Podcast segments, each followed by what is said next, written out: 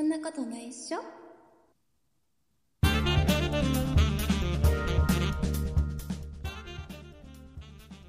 そんなことないっしょ第484回でございます。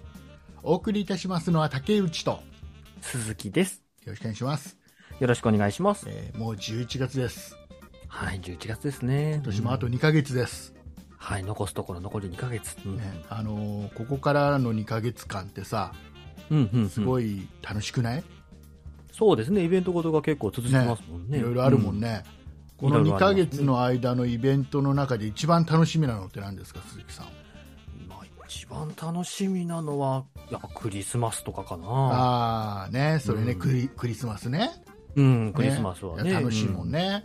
うん。うん、楽しいですね。うんまあ仕事的にもね、こうう、どんどん、ね、かあの売り上げが上がるあ時期なんで。あ、、そうね、一番忙まあ、そういう意しい味でも、うん、時期ですからね。鈴木さんはね、やっぱりあの、はゲームとか売っちゃってるから。ゲームとか売っちゃってるから、えー一番売れちゃうやつだから。一番売れちゃう時期で、あの、ゲームなんかすごい楽しいゲームなんかいっぱい。そうどんどんこれからも出てくるんで、ね。はい。えーまあ、そんなクリスマスも楽しいとは思いますけども、その次は何ですか、その次か。その次。その次は大晦日かな。大晦日。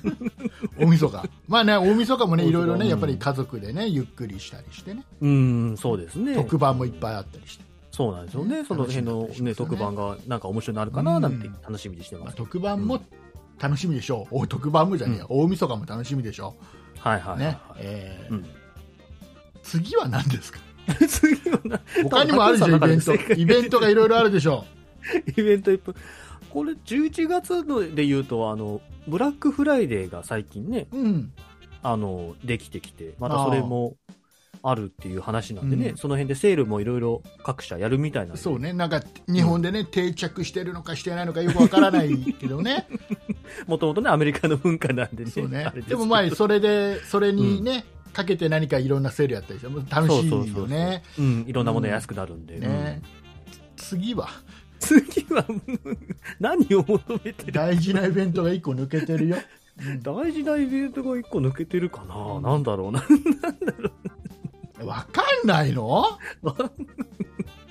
何が抜けてます？かヒント、ヒント、ヒント。ヒント、ヒント。えっと、11月10日。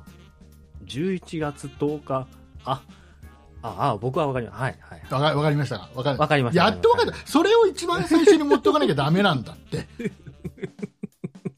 ちょっとまだまだ修練が足りなかったね。えっと、11月10日、えー私の、えー中学校1年生の娘のはい誕生日でございます。おめでとうおめでとうございます。おめでとう。えーめでたいね。めでいやたい。、な、なんでね、じゃあ、関係ないじゃんと。この番組とかね、リスナーさんとか関係ないじゃんって思うかもしれないじゃないですか。まあまあまあ、そうですね。そんなことはないんです。うん。あ、そうなんですね。えーうん僕のね、娘は、えー今、中学校1年生です。はい。ねそうですね。えーとうんこの番組、そんなことないっしょが始まったのが、はい。うちの娘が生まれて、うん。翌年の4月1日なんですよ。うん、うん、うん、うん、うん。はい、はい、そうでしたね。もうその、の間、もう4ヶ月ぐらいしか間ないのかな ?5 ヶ月ぐらいかな、うん、そうですね。ね11月生まれだと、そうですね。はい、はい。うん。ね。ということはですよ、この番組とともに成長してきたのがうちの娘なんですよ。そうですね。過去の番組でもね、ちょこちょこ触れられてましたもんね。そうですよ。だから僕のこの、そんなことないっしょ、もう10、12年、もうそろそろ13年経つのか。そうですね。来年には13年ですね。ねうんえーこの歴史の中でもうんう幾度となくうちの娘の話をしているんで成長をね、いろいろお伝えしてます、ね。初めて歩いた時の話とかね 一番最初に何喋ったかとかで全部この番組に詰まってるわけですよそうですね。うんうんうん。でそんな、ね、過去配信もね、えーうんそんなプロジェクトのホームページから、はい。えー聞くことができますんでよかったらね、えー暇な方は聞いてみてください、ぜひ聞いてください。ねえー親バカぶりがずっと聞けます、えーそんなプロジェクトのホームページは、うんはい。えーそんないドットコム なんでそんなあやふやなんですか、リーダーなのに。そんないドットコムですそんなとこもねですね。えーもしくは Google とかね Yahoo の検索エンジンで、えーはいそんなプロジェクトで検索してもらえば一番上に出てきますんで、うんうん、そうですね。はいよ。かったら、えー、そんなプロジェクトのホームページの方にもたまには、はい。えー覗きに行ってあげてください。というのはよろしくお願いします他でもない、あ、他でもない。えーはいそんなプロジェクトのホームページトップ画面特にね見てもらいたいものがあるわけです。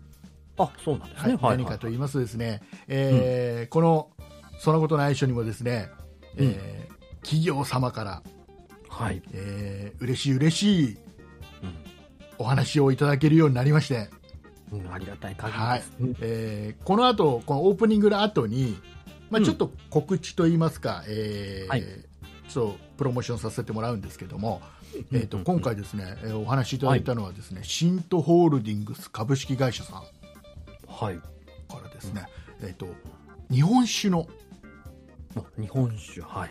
お酒のお酒のね。お話をいただいております、うんうん。はいえーこれ僕と鈴木さんはサンプルいただいて飲んだじゃないですか、はい、飲ませていただきました。そのはい辺。のちょっと感想も含めて、ねうん。少しちょっとこのオープニングの後に本編との間にね、ちょっとそういうのもうんうんうん。ありますので、よかったら、えーはい。聞いてもらえればなと思います、よろしくお願いしまありがたいよねこういう話なかなか。す。とね、うんうんうん。うん。あり本当ありがたい、うん、いただける機会ないですからね。ね。うんうんいいんですよあの他のほら今企業の方々、多分聞いてくれてるね。あの企業にお勤めの方でちょっとそれ、はい。そういったちょっと部署にいらっしゃる方とか広報部とかそういう方ね。いると思うんです、なんか何でも宣伝しますようん、ただそうですね。宣伝すると言っても僕らは、あのうん嘘は言いたくないんですよ。うんうん、そうですね。そうはい。うんあのステマってなんかちょっと批判されるとこあるじゃん。うん、そうですね。はいはいはい。僕ねこのステマっていう言葉ってうん。ちょっと別にそんなに悪くないんじゃないって思ってるの。うんうんうん。あの、うんステマ要はステマっていうのは要は企業からのプロモーションだっていうのをはい。言わずに何か商品を紹介するとかそういううん隠してですね。うんうんいうのあるじゃん、それがなんかちょっと批判される感じがあるじゃん、風潮として、まあ傾向としてはそうですね。でもうんうん僕はそこは別にどうでもよかいいと思ってて、大事なのって、そのうんその商品を使ったり、飲んだり食べたりして、実際経験して、うん。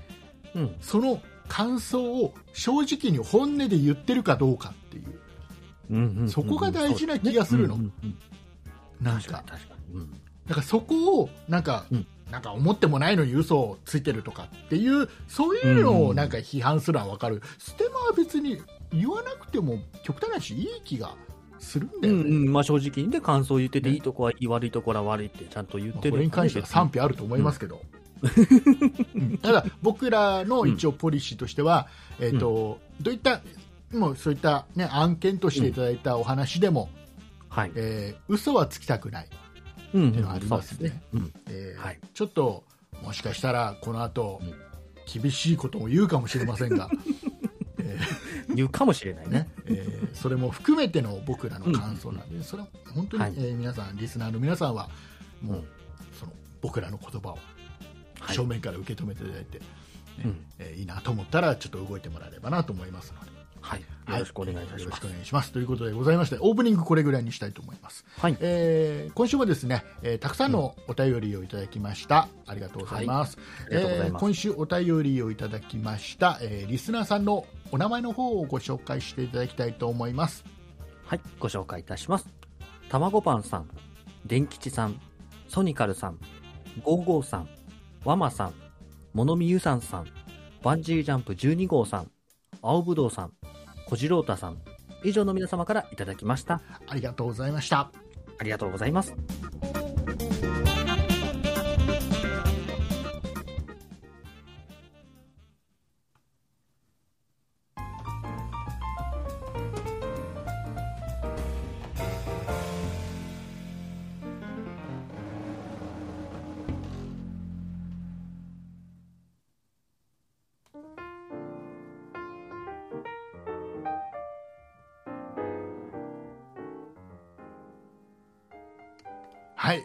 ことで、はい、えーオープニングでも少し触れましたけども、はい、えー我々のところにもですね企業様より、えーはい。ありがたいお話をいただけるようになりまして今回はですねね。えー改めまして、えーご紹介させていただきます、えーシントホールディングス株式会社さんから、えーはい。お話の方をいただきまして、えーはい。ご紹介させていただきたいのが、えー日本酒、日本酒、はい。はい。えー日本酒。これ名前がねちょっと特徴的なんですよまずうんうんうん、そうですね。まあまあ、はい聞きたまえ皆さん聞きた。まえ、いいうんいい話をするから今からね、はい。えーっとですね名前の方がですねはい。ピカソ19代五左衛門、はい。純米大吟醸山田錦はい。言えた？大丈夫、入れてます。大丈夫です。えーはいこれ日本酒です、日本酒ですね。はい。日本酒なのになんかちょっと、うんあれでしょ？ピカソってつくとちょっとうん。なんかあれミスマッチじゃないとか思うでしょ？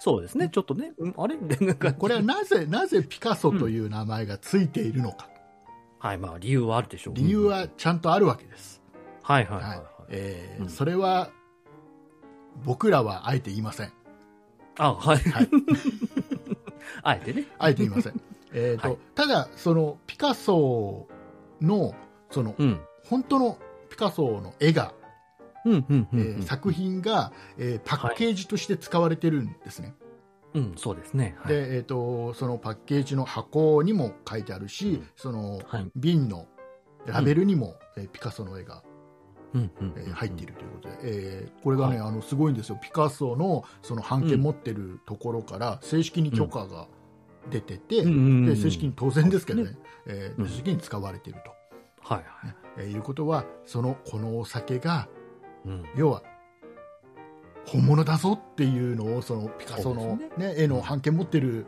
ところも認めたもう全然ピカソの名前と絵がこのお酒に貼られても決して、ねえーおかしくないぞっていう証拠だと思いますそうですね。認められたというところですね。ええうんうんで実際ですよ。これあの、はい。オープニングでも話しましたけども僕と鈴木さん。ちょっと、これはいサンプルいただいて飲ませていただいたじゃないですか、そうですね。はい。でこれ正直に言います僕はお酒が飲めません、はい。僕もお酒はそんなに飲めません。でもあれでしょ鈴木さんは飲めなくはないんでしょ、飲めなくはないですけど、結構日本酒はね、結構苦手な。ああそう、はい僕ははいもうそのうんお酒の種類関係なく、うんもうね何年もお酒飲んでないうんうんうんうん。本当。にちょっと苦手な感じなんです、はいはいはい。なんだけどこれうん今回、うんこうね美味しく飲めたのようんうんうん。ちょっと。ねあの日本酒の見方が変わったというか、はいはいはいはい。ねあ意外と日本酒もうん。なんか、なんか美味しく飲める日本酒ってあるんだなっていう自分に合う日本酒っていうのかな、いうのをねすごく感じましてうんうんでね、うん。えっ、とね僕のこれ印象これ正しい表現として正しいかどうかわからないんですけど、はい。あのまず線をね抜いたというか、蓋を開けた時に一番最初に思った感想が、うんうんうん。あの日本酒なのにうん。香りがうん。フルーティーなんですようんうん、そうですね。うんうんうん。なんか僕も確かにそれは感じました。そうなんか匂いだけうん。なんか見るとちょっと日本酒っぽくないんじゃないかなっていうぐらい。なんですねうん。で、えーまあ、実際これ飲んでみるとはい。とてもうん。なんか飲みやすいというか、僕はね、えー美味しく飲めちゃいましただからこれが一番びっくりしたのは僕で、うんうんうん。ね、鈴木さんどうでした？これ最初飲んだ時。僕も本当に、もう本当に日本、まあお酒はそれなりに飲めますけど、まあ日本酒だけちょっと苦手でっていうような感じで、まあ今回お話しいただいて飲ませていただいたんですけど、もう本当に僕も同じく、もう普通に飲めて、僕も、あれこんな日本酒飲めたっけ僕っていう、ね。驚くぐらい、うん、本当にね。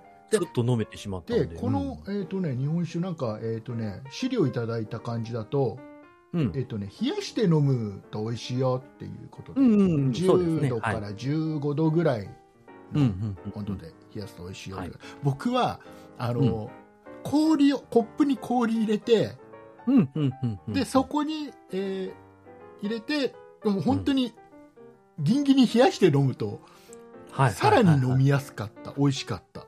うんうんうんうんうんうん。のでそうですね。僕も、うんうん冷蔵庫に入れておいて、で、氷入れて飲んですけど、うん、やっぱ美味しいですね。ね飲みやすいですね。だよね。うんだからちょっと、うんなんだろう、感想としては、うん。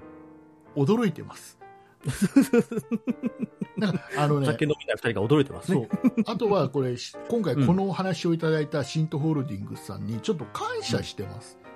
うんうんうん。そうですね。こういったお話しなきければ、多分ずっと日本酒ってなんか、うん。なんかあんまり、なんか喉を通らないなっていう、うん。僕もちょっと嫌なイメージが残ったままだったってと思う。いううん印象が強かったんで、僕はね。うんうんえーなので、すごくね、あのこれは、うんあの当然、日本酒好きな方も多分納得してもらえると思いますし、えーとうん特に僕は普段お酒飲まない方、うんうんうんえーいらっしゃいますね。日本酒がちょっと苦手なちょっと意識がある方、うんうんうん騙されたと思ってちょっと買って飲んでみて、そうですね。飲んでみてほしいですね。いただきたい。うんあの、うんうん。少なくとも僕と鈴木さんは美味しく飲めたんで。あの多分ね女性も、うん。うん。多分これだったら全然美味しいって思う方多いんじゃないかなと思います。うんうんうんうんうんうん。そうですね。うんで、えーとですね、でこのピカソ19代五左衛門というこのお酒と一緒に、えーもう一つねご紹介したいのがありまして、はい。えーピカソ19代発泡清酒、うんうんうんえーこれは日本酒をベースにして、えー要ははい。発泡ですから炭酸がうん。入ってる、はい、そうですね。えーそんなにすごいきつい炭酸ではないんですけど、うんうんうんうん。えーこれ炭酸入ることによってうん。これねさらに飲みやすかったのよ。うんうんうんうんうんうん。あのそうまですね。うん、でこの発泡清酒の方にも、えーピカソの、えーはい。絵が、そうですね。はいかラベルとして使われております、はい。えーピカソのね,、えっとねうん。絵でね「鏡の前の少女」といううんうんうんうん。絵があるんですけどそれがラベルに使われてます、うんうんうん。でもう一つもう一つ、もう一つ目えーはい。全部で3つご紹介したいんですけど、うん。もう一つが、えっとはい。あの梅酒。梅酒、はい。梅酒、梅酒。正式な名前なんだっけ？梅酒スパークリング。梅す梅酒スパークリング。あそうありました。梅酒スパークリング、はい。これはね、えーとうん。3つの中では、うん。まあ、一番飲みやすい、うんうんうん多分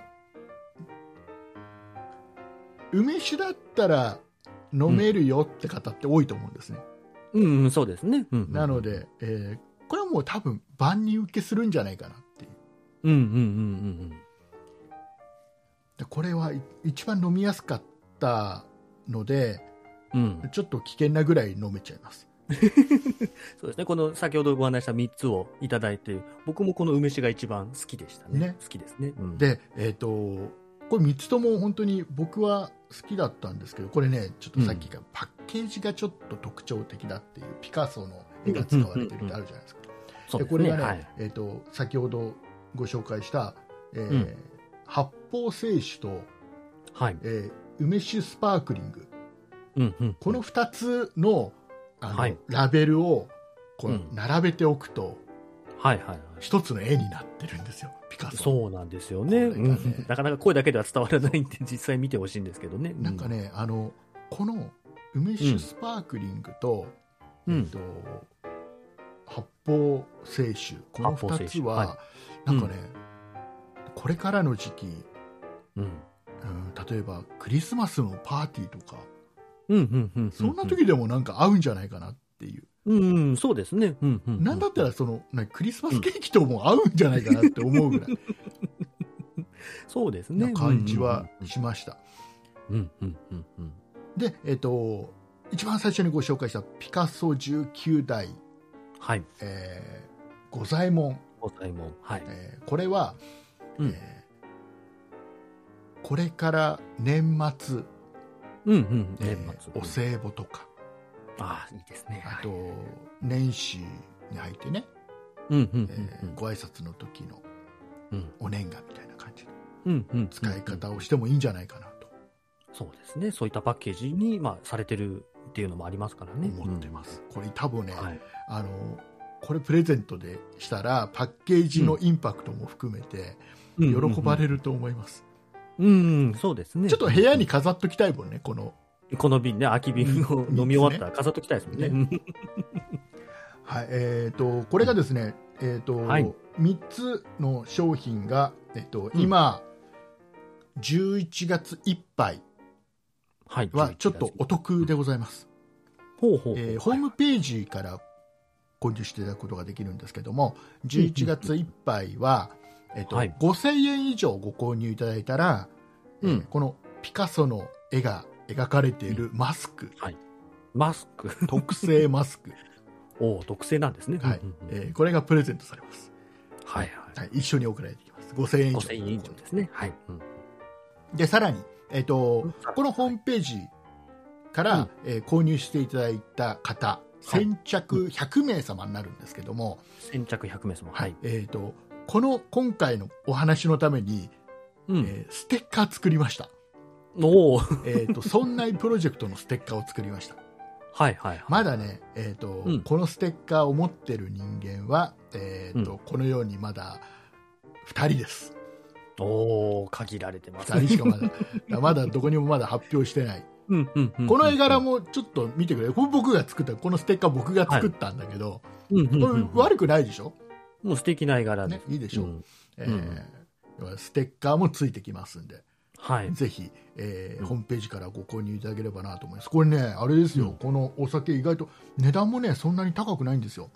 うんうんうんうんえっとね、今見ると、はいえっ。とね、発泡清酒がうん2200円、2200円。うんうんえー梅酒の方が、はい。えーっとね、あ、えーっとね、私、今、嘘をつきました。えー梅酒の方が2200円。梅酒が2200円。はいはいはい。えーっと、発泡清酒の方が2420円。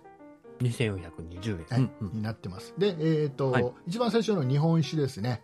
うんえーこれが、えっ、とね、これ、中身のいあの量によって違うんですけど、うんうんうんうんえっ、とですね、これは、いくつだ、えー、720ミリリットルが、えー、3080円、うん。うんうんうんえーで、さらには、えっ、と、1.8リットル。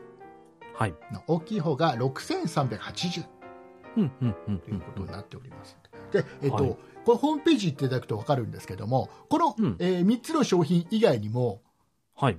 もうちょっと、この、より、より日本酒っぽい、僕もに、はい。あの、これは香りしか嗅いでなかった、嗅がなかったんですけど、うんうんうんなんかより日本酒っぽいなっていううんうんうんうんものが多分も、多分、あれだと思うんだよね、これ。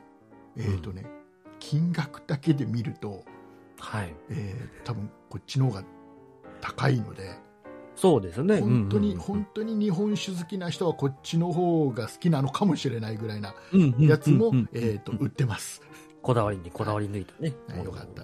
えー、と一応ですね、えーホームページのアドレスは、はい。えー、とこの番組の概要欄にもリンク貼らせてもらいますし、うんえーあと、そんなプロジェクトのホームページの方にも、えーリンクのバナーを1ヶ月間、はいえーうん置いておきたいと思いますので、はい。えーよかったらそちらの方から、えー飛んでみてください。えっ、と、1ヶ月間は、えっ、と、んそんないプロジェクトのホームページからしか飛べないようにしておってくれるようなお話もありましたんで、はいはいはい。えーうんうん。先着100名様にステッカーつきますんで、はい。いいですね。ちょっとうんうん。ちょっと本当に騙されたと思ってこれ飲んでみ多分びっくりすると思います。もう試してみてほしい、本当に。飲んでみてほしいです。もう特に特に日本酒が苦手な人は 本当にびっくりすると思います苦手意識のある方はぜひちょっと一回チャレンジしてみてください、うん。はい、であのこれね僕はサンプルいただいて、僕だけじゃなくて、えっとうん僕の姉とか、はい。えーあと姪うん。ちょっと親戚の、ね、人間が来た時にちょっと飲んでみるっつって飲ましたんですよ、はいそうはい。ね、みんな美味しいっつって。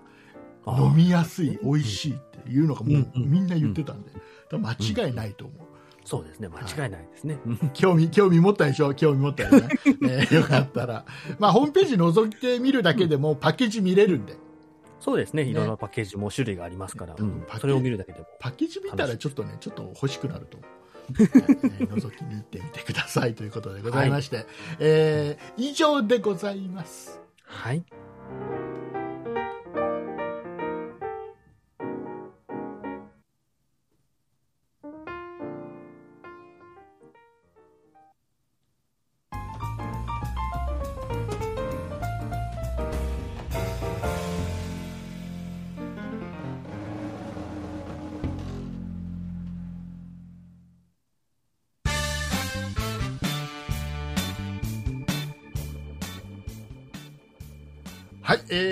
一つはい。大事なことを言うのを忘れておりました。えーっとですね、あのーこれお話しいただいたときに、シントホールディングスさんからお話しいただいたときに、えっと、僕と、はい。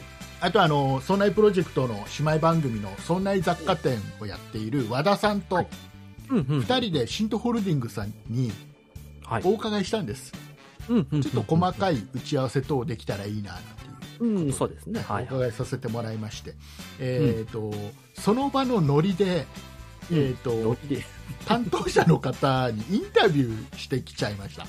あ、してきちゃい、してきちゃいました。ので、そのインタビューの、えー様子は、えーとはい。明日配信の「そんな雑貨店で」うん。えーがっつりと、えーはい。流されますんでよかったら聞いてみてください。もうちょっと面白い内容になってると思います。そしてあの、うんパッケージの「なんでうん。ピカソなの?」っていううんうんうんねえー僕はしある程度知ってるけどちょっとはい。あえて僕この番組では言わなかった、なぜピカソなの？いうことに関してもそのインタビューで触れてます。んで、あ、そういうことはいなんですね。よかったら聞いてみてください。はい、お願いいたします。お願いしでもそれ聞,、聞いてるとね聞くのを待ってる、うん。明日まで待ってると。はい。あれだよ。あの、うん。ほらステッカーステッカー100枚。先着なくなっちゃうかもしれない急いでいただはいはいはいければなと思います。急いでいただいて。はいはい。さあ、えーいうことで、えーここから、うんえー、といつもの、えーくだらない話をしていきたいと思いますけど、えー何の役にも立たないね、えー話をしていきたいと思います。えっとね、僕。僕ね、ちょっとびっくりしたニュース、今日、はいこれ収録の直前に知ったんだけど、うんあのジャニーズ事務所のうん。あの滝沢さん、はいはいはいはいはい。えー辞めるらしいよ、ジャニなんかおーズ。呼びになるみたいですね。うんうん。ね、うん。あのまだ3年しか経ってない。はいはいはい。社長になってから。うん。社長は副社長ね副社長かジャニーズ事務所の副社長と、うんあとその、えー、と子会社の社長もやってるああ、はいはいはい。で、えーとそのジャニーさんもう亡くなられたジジャニーさんの、えー要はうん強い意志で、うんうんうん。えー滝沢さんがその公認みたいな感じうんうんうん。で、ね、なんかあの要はまだそのジャニーズジュニアってまだあのデビューする前の、はいはいはいねはい。えータレントさんたちのなんかプロデュースとか、うんうんねうんえーいろいろやってたみたいななぜか、ね、うん。すごいじゃん結構その滝沢さんになった後にその間にねいろんなうんデビューした人たちもそれも結構売れてるじゃないうんうん。でなんかええっとねあとね名前忘れちゃった今日ニュースやってたのがなんかあの今度デビューする、はい。えーグループはうん。なんか一応なんか海外とかいろんな国で同時楽あ曲を同時配信するみたいなあ、なんかトラトラビスジャパンとかなんとかそんな名前だったかな。分かってる？わかんないけど僕は名前僕なんだかジャパンだけは覚えてるなんとかジャパン。なんかちょっと,、えーとね、これ、えーと表現正しいか分かんないけど BTS ちょっと意識してんなっていう。ああ、そういうのある感じの,、ね。ううんんあうん。の雰囲気の。だそれも、うん。まあ、そこそこやっぱ売れるだろうね。それなりにね、うんおそらくね。でいろいろそういそれもなんか滝沢さんがプロデュースしてるっていう話がなんかニュースでは出てた。そうなんだ。何が起きたんだろうね。ジャニーズ事務所に何が起きたんだろう まあ、なんかが起きたからこそやめるんでし気ょうか。になるね気に。まあ、いずれなんか出てきそうですけどね、こんなことがあったんでね。ねどうなる？だこれもでもうん。退社するっていうのもうんニュースも若干曖昧な書き方してるんだよねあ、そうなんですね。確定みたいな感じではなくてそんな情報が漏れ聞こえてきてるぐらいな感じで書いてるところもあったんで、うん。退職かみたいな感じそうそうそうはてなみたいな感じですね。らしいですよ、うん。あのーまあでもね実際ほら、うん。あの全然滝沢さんより先輩もいっぱいタレントさんでいるわけじゃんジャニーズまあまあそうですね。うんうんだからやりにくかったってのはあるのかなって気もするし、どうなんですかね。うん。だいぶだってこ飛び越えた形で、まあまあそうですね。ね。まあ昇格飛び級昇格みたいな感じですもんね。うん。と何が起きたんだまたね ちょっと楽し楽しみいろいろ対立とかがあったのかね。真相を知るのがね。まあきっと円満なんでしょうけどね。まあまあ。円満なんでしょうねまた何かね週刊誌でネタが上がってきちゃうかでももしれない。しかしたら、もしかしたらジャニーズ事務所ですから、えー、とうんその辺の真相は、えー記者会見をする可能性がありますね、大晦日に。大晦日に、えーテレビ朝日で記者会見、金屏風の前で記者会見する可能性知らないでしょ、知らないでしょ、元ネタ知らないでしょ、なんだ？どれなんだ？あの近藤正彦さんと中堀明はい。菜さんの記者会見。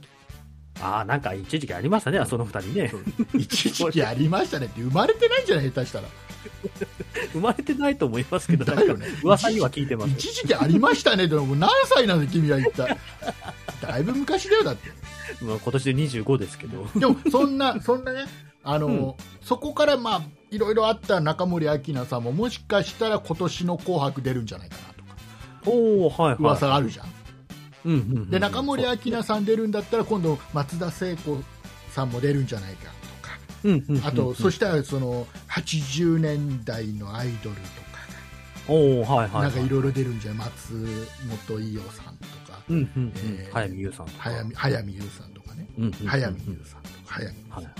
早見なんでそんな何回も言うんですか？早いや僕不安だったから。早見優の不安だったね 早見優さんほら独立してるからね。あそうなんですか？今年独立したんです。うんうんうんなんでまあすごくあれなんじゃない？動きやすいっていうのはあるんじゃない？うんうんうん。ちょっとあれじゃん？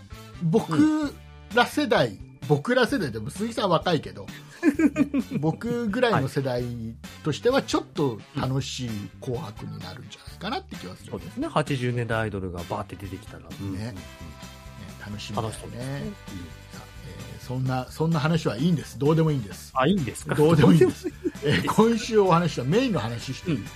あいいですよはい。えーとツイッターが大変だっていう話をしたいんですよ。ツイッターが大変だ。はいはい。ツイッター追っかけてます？ツイッターのニュース。まあまあそれなりにははい。あの、うん。イーロン・マスクさんがツイッター買っちゃったじゃん、買収ねね。完了したらしいね。お買い物、お買い物しちゃったじゃん。う んお買い6お買い物感覚で6もないですけ兆どなんとかでしょ？日本円で。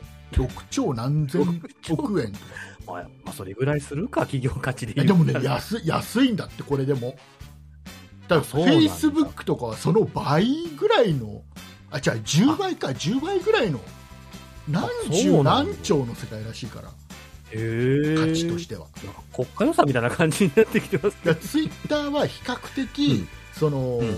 その何？SNS の中ではうん。成功してない方なんだって。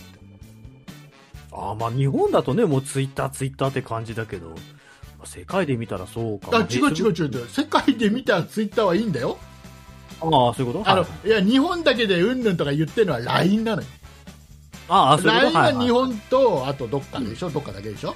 あのまあアメリカとかほとんど使ってないでしょ、で、はい。えーツイッターはもう、うん。結構ね幅広いその国とうんで使われてるけども、あのお金になりにくいツイッターあお金にないあそっちの方ね要は、はい。うんとうまくいってない広告なんかも例えば広告もさ、出てくるじゃん、うん。使ってると、まあ出てきますね、うん。あれもさ結局さ、うん。あの目に留まらないじゃんうんうんそうですね。なんかバーって長、もうだツイッターのまずその何、うん。いいところってツイートバーって見れるのがいいわけじゃん、スクロールして。そうですね。うんうんそれの間に広告が入るぐらいだから、うん流されちゃうんだよね、まあ確かにね、何の気に留めなければスーって流されちゃいますね。うん。っていうのもあるしそれ以外のそのなんていうのそのお金になるような商売がなかなかうまくいってないんだっておうはいはいはいはい。だからあのいまいちツイ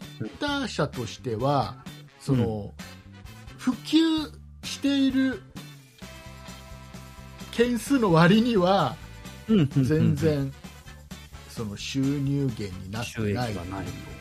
ところらしいの、うんうん。うん。でじゃあなんでそんなツイッターをイーロン・マスクさんはうん。今回買収したんですかっていう、まあ収入が少ないところをね。うん。ね。ちょっとあれじゃん？なんかあんまりメリットなさそうじゃん。うん。まあ話題にはなるけど別にメリットはそんなにって感じですよね。うん。だって6兆とかさうん。動か、まあ、全部が全部そのイーロン・マスクさんのお金とかではなくてなんか2兆だか3兆ぐらいはなんかうん。自分のお金で出してるんだって2兆は出せるんだね。自分のお金でね。えっとねいくらいくらっつったかな、えっ、とね資産がね、うん。いい加減なこと言えないけどなんか17兆円とかなんかなんかすげえう世界ですも1位、ごいんだよ2位を争うぐらいですすからね。すごい金額を持ってるんだようんうん出せなくない？だってもともとねやっぱあのテスラの CEO ですから。まあまあそうですね。ね？めちゃめちゃテスラ順調ですから、ね、あのロロケットも飛ばそうとしちゃってるわけですから。ああ、そういうことね。はいはい。あの火星行こうとしてるんでしょ？火星だあっ、け？そうなんですか。火星だっけ？なんだっけ？えーロケットの名前ねスペース X だって合ってる？なんかあんまり僕、イーロン・マスクには詳しくない。イーロン・マスクには詳しくないの？イー研究家じゃないんで別に僕。は。よくないな。ちゃんと調べといて、ね。えー。ではいはい。だから結局これなんでツイッターに興味を示して買収したかというとおそらくなんですけど、あのツイッターはその商売としてはまあいろいろ手こ入れしていかないとこれからなんだけど多分イーロン・マスクさんになったら多分その辺はうまくやっていくんだと思うんですよ、うんおそらくね。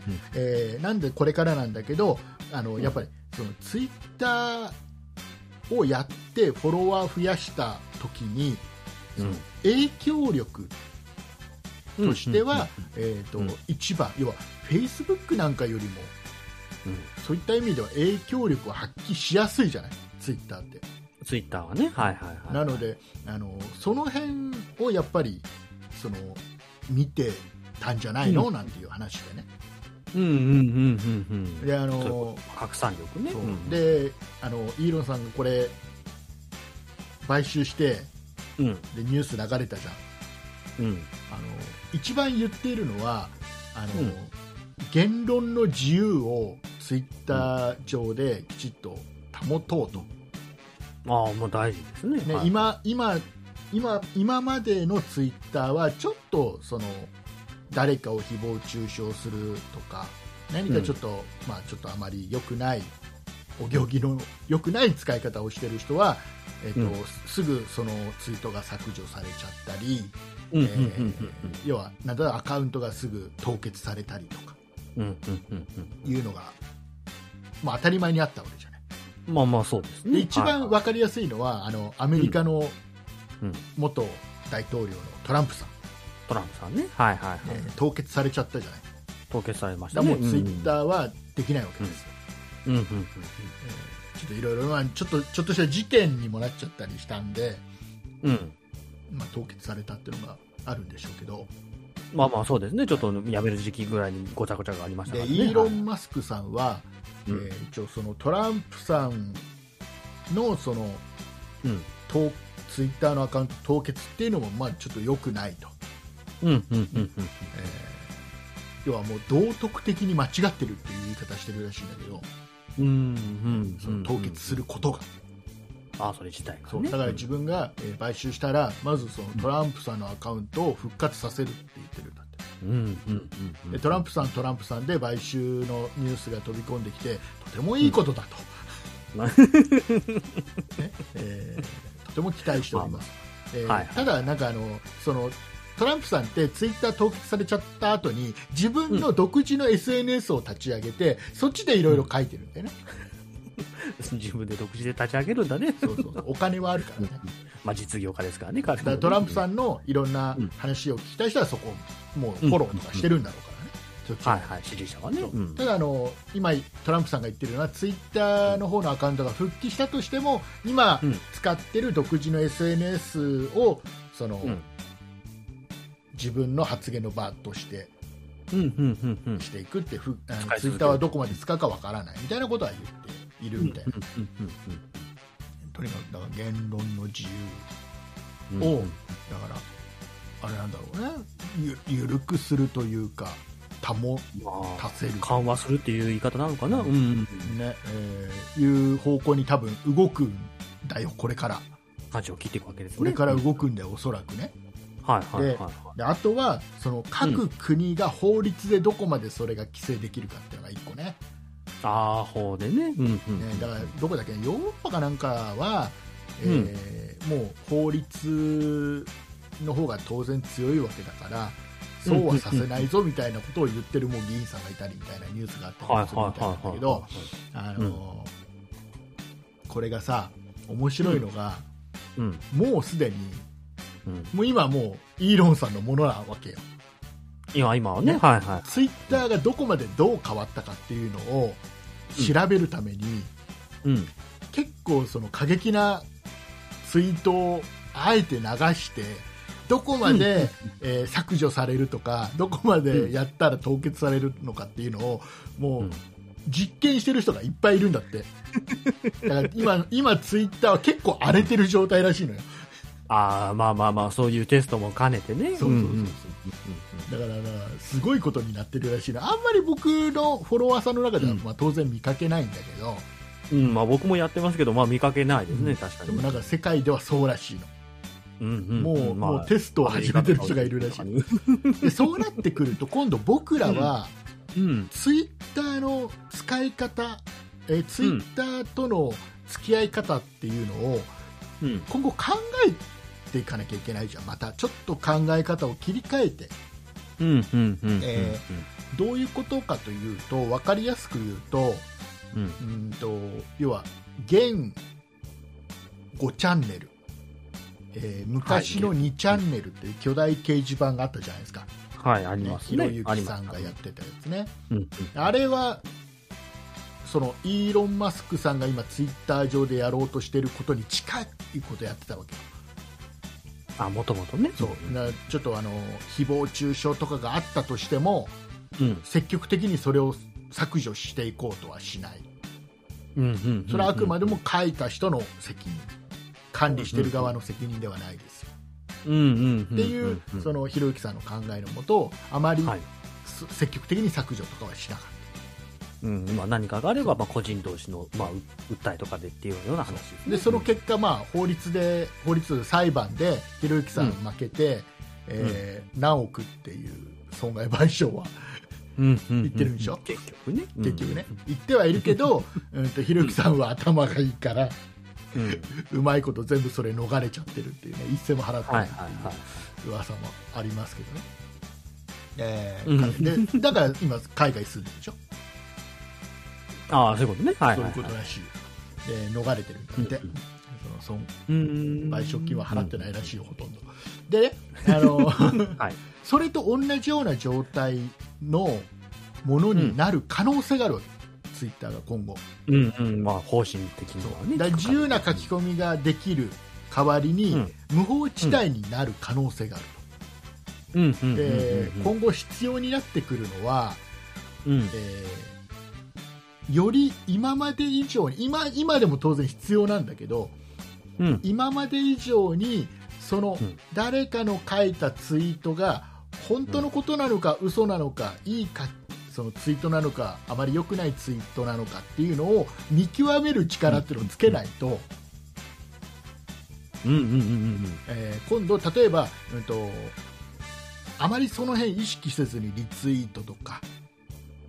引用ツイートとかをしてしまうと今度、自分もその責任を負うことになるのでそうですね。拡散とかね、すると。うんうん。これから増えてきますからそのちょっと,、はいはいはい。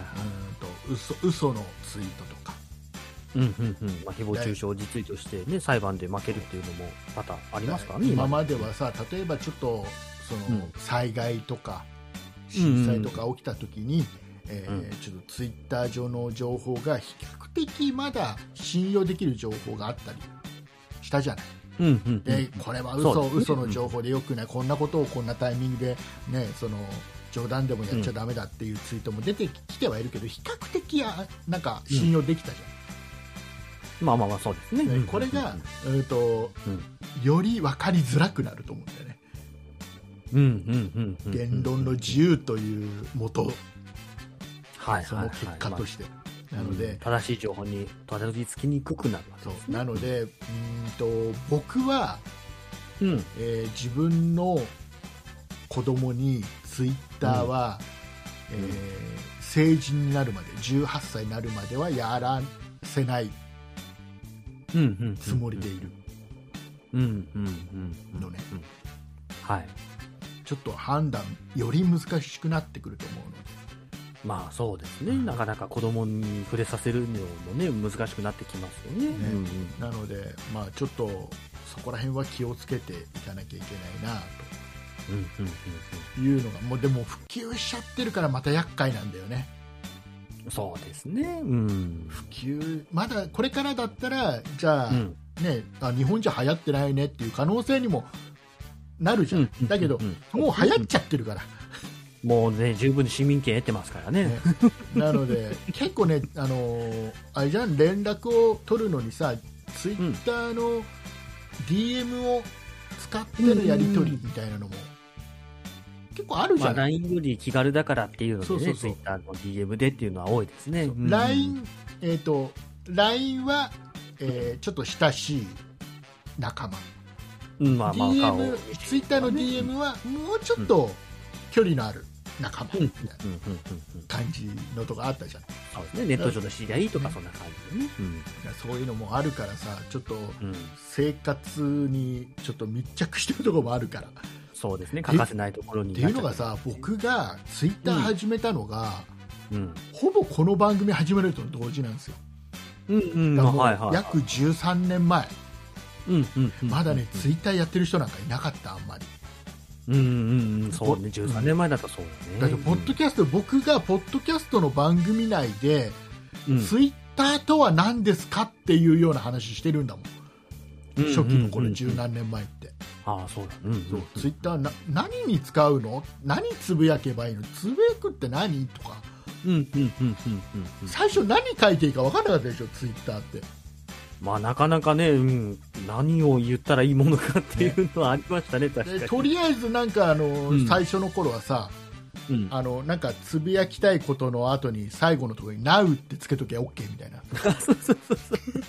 黎明期はもう Now がね、もうつけときゃ OK みたいな感じだったから。懐かしい。普通にねあの晩ご飯 NOW とかねそうそう。使ってたでしょで今収録 NOW とかってつぶやいてそんな お風呂上がった後 Now とかね。全部 NOW つけときゃいいと思って Now つけときゃよかったみたいなで今使ってる人いないもんね NOW なんてねもう今ほとんどもう絶滅したに等しいですね。ねだからいろいろいろいろ変わっていくと思います、もうツイッターはこれから、うん、そうですね。この13年でも変わりましたからね。またねより変わっていくんでしょうね。ううんん。これはもうしょうがないですよもうだってもうツイッターはもうあれも今上場したり取り下げたでしょ当然、うんでイーロンさんが買ってるわけだから、はい。もうほぼもうイーロンさん次第なわけですよ。ツイッターは、そうですね。もう支配されちゃいましたね。うん。もう要は株主がいないんだから。まあ、そうか、そうか、そういうことか。そううんうん。う。んまあ、強いて言うんだったらその、うん。イーロン・マスクさんが買収する際に、えーそれに投資した投資家さんとかうん、うん、うん、うん、うん。いうのが、まあ、若干その口出しができる意人は何言えるかなぐらいで。かなっていうところはあると思うんだけど、まあ、にしてもねイーロンさんの力の方が絶対強いですからね。ねこれも面白いよこのその、うんツイッターのうん買収劇、うん、と今年の4月ぐらいからいろいろなんた。一回一回も買収されるされないで少しうんうん。イーロンさんが株を多めに買ってる、えーじゃあ、えっと、じゃあそれ以上買わないでね。その代わり、えっと取締役にするからさとかっていうのをうんうん言うんだ、だけどそれをイーロンさんは蹴ったんだとかいろいろなんかごたごた。してましたね、今あっ年、ね。た末の今なので、まあ、それもちょっとね、調べると面白いですよその流れだけでもね、あ、そうなんだ。勉強になるし面白いと思います。うんうんうんうんうんね、いうことでございます。でね、このうん。うん。じゃあツイッターはじゃあ今後どうなっていくのっていうところで、えーはい早速ね1個イーロンさんがうん今考えていることが1個ねニュースになってたんで、うん面白いんでちょっと今ね、うんえー今日読んでたんですけど、はいえっ。とツイッターの公式マークってあるじゃないですか。うん、公式マークありますね。青いチェックマーク、青いチェックマーク。うん。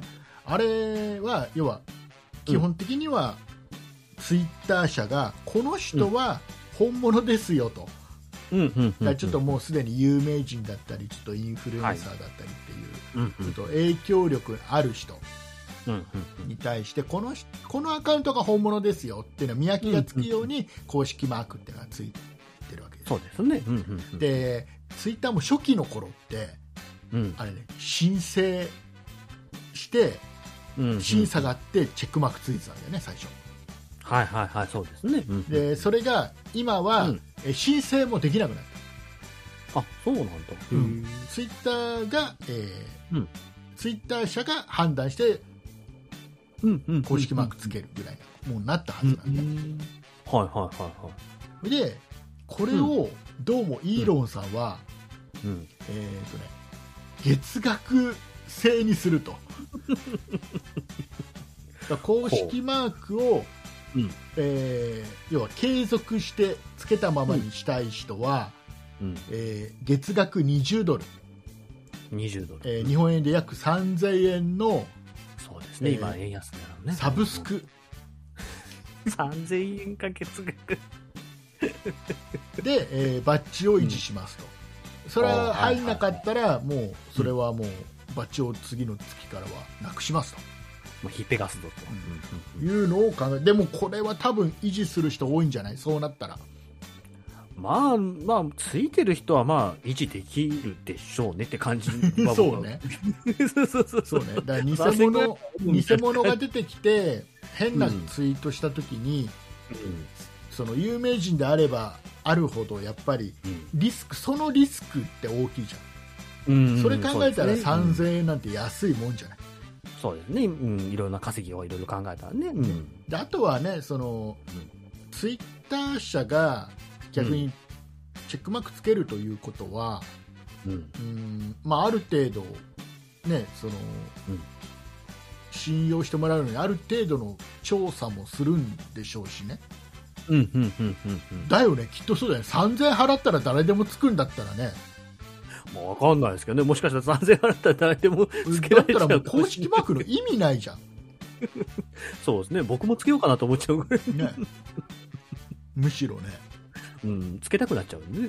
みんながね。みんな。だ意味ないじゃんだから、まあ、3000円払っても、ちゃんと審あプラスで審査がねがあってあるんだちゃんととは思う本んだけど人の署名なり何なりがきちっとうんできた場合にだけ、うん。えーチェックマークつくんでしょうね。でそれはもうまあ影響力あるなし関係なくつくと思いますその時は、ああ、まあ調べても問題なければね。そうこの人は、はまあ間違いない。本人ですってのを言うだけだから、そうツイッターのチェックマークなんて、うん。うん。だからこれもさ公式マークっていうとさうん。うん。なんかちょっとうーんとねなんか見方がね2つに分かれるっぽくて、ほう。僕はツイッターの公式マーク認証済みのマークっていうのは、えっとうんこれはもうあくまでもその人これが、えーこの人の正しいアカウントです、こうチェックマークついてないやつは偽物ですっていう見分けをつけるためにのチェックマークだと思うのね、はいはいはい。だけど中には公式マークっていう言い方をするとうん。あのなんかツイッターに認められたうんうん。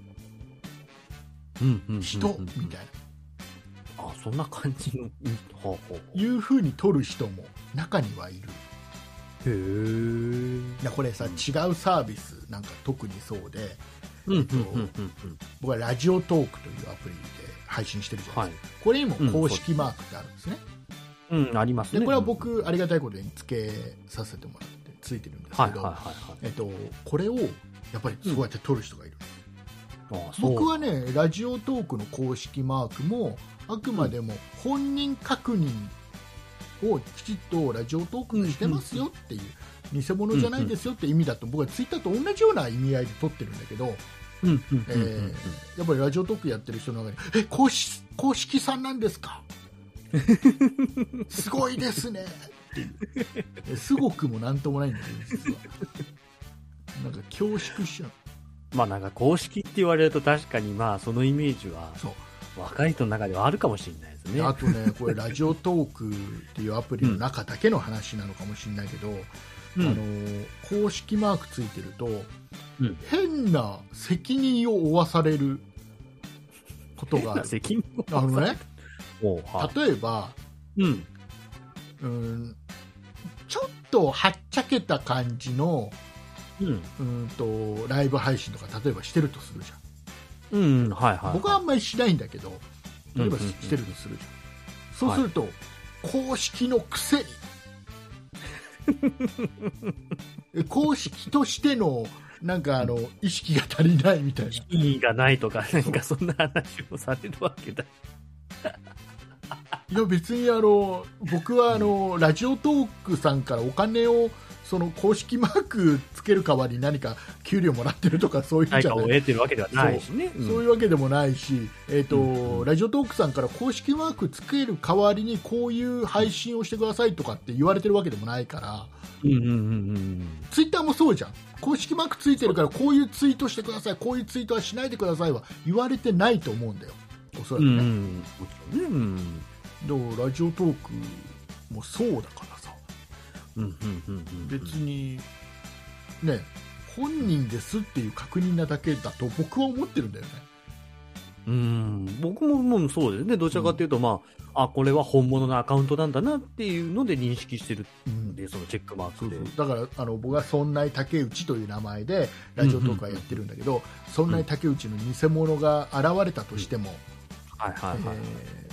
特にラジオトークってそのフォロワー数とかってのは見れないんで、う。んうんうん今日初めて作ったアカウントでも、うん。名前をそんなに竹内で同じアイコンでコピーしちゃえば、うんうんうんあの偽物は作れるんですよ。で周りは分かりにくいんですよ、うん。うん。だけどね。唯一公式マークがついてるのは僕本人のアカウントですよっていうことが言えるので、うん。うん。うん。っていうふうに思ってるん。だけどね割といろんな考え方をする人がいるんですね。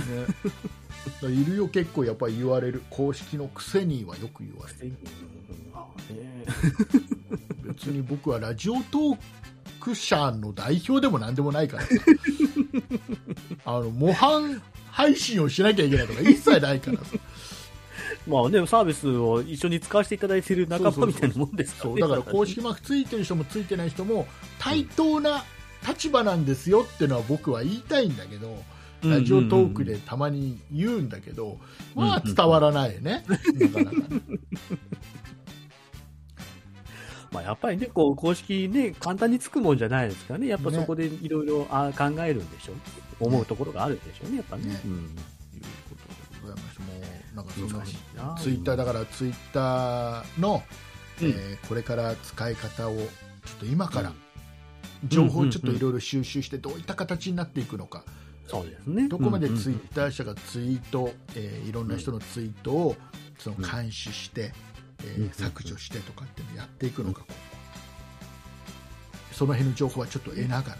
それによってちょっと使い方っていうのは気をつけていかないと、えーうん。よくないことになっちゃう可能性があるよねっていううんうんうん。被害というか、まあなんかね、巻き込まれる可能性もありますからね。怖いのはその過去の2チャンネルと大きく違うのはうん。その2チャンネルってそういう場だよねっていうう、その嘘も書き込まれてるし、うん悪意のある書き込みもあるし、うんうんうんなんだ便所の落書きと一緒だよねぐらいな認識で日本全うんうん部大体思ってたじゃん、まあそうですね。そういう目線で読んでたんだよねみんなね比較的ね、うんうんまあ、それででも傷つく人もたくさんいたっていうのはある、うんうんうん。ツイッターの今回ちょっと厄介だなって思うのはうんちょっと比較的安全な場所だっていう認識のもと、うんこのトップが入れ替わっちゃったことで方針が変わるっていうのがうんうんうん。ちょっと過去のそう2チャンネルとは様子が違うぞっていう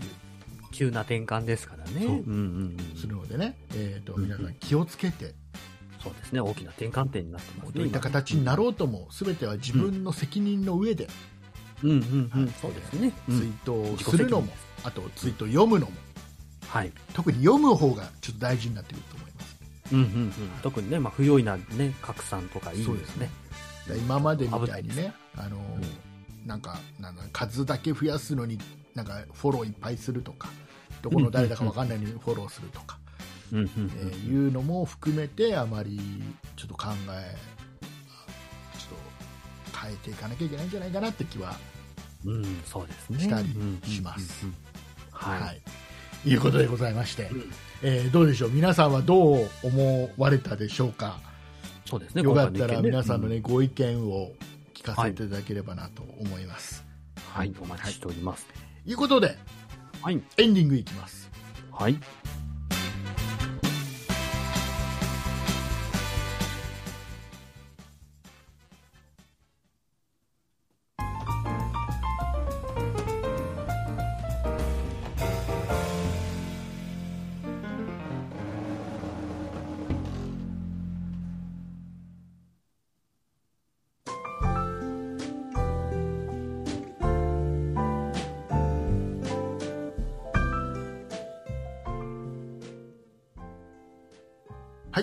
それでは鈴木さんから大事なお知らせを。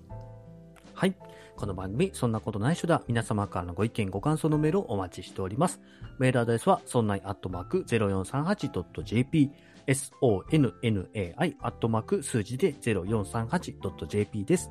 そんないと名の付く番組は他にも、そんな理科の時間 B、そんな雑貨店と2番組ございまして、そんなプロジェクトというグループでお送りしております。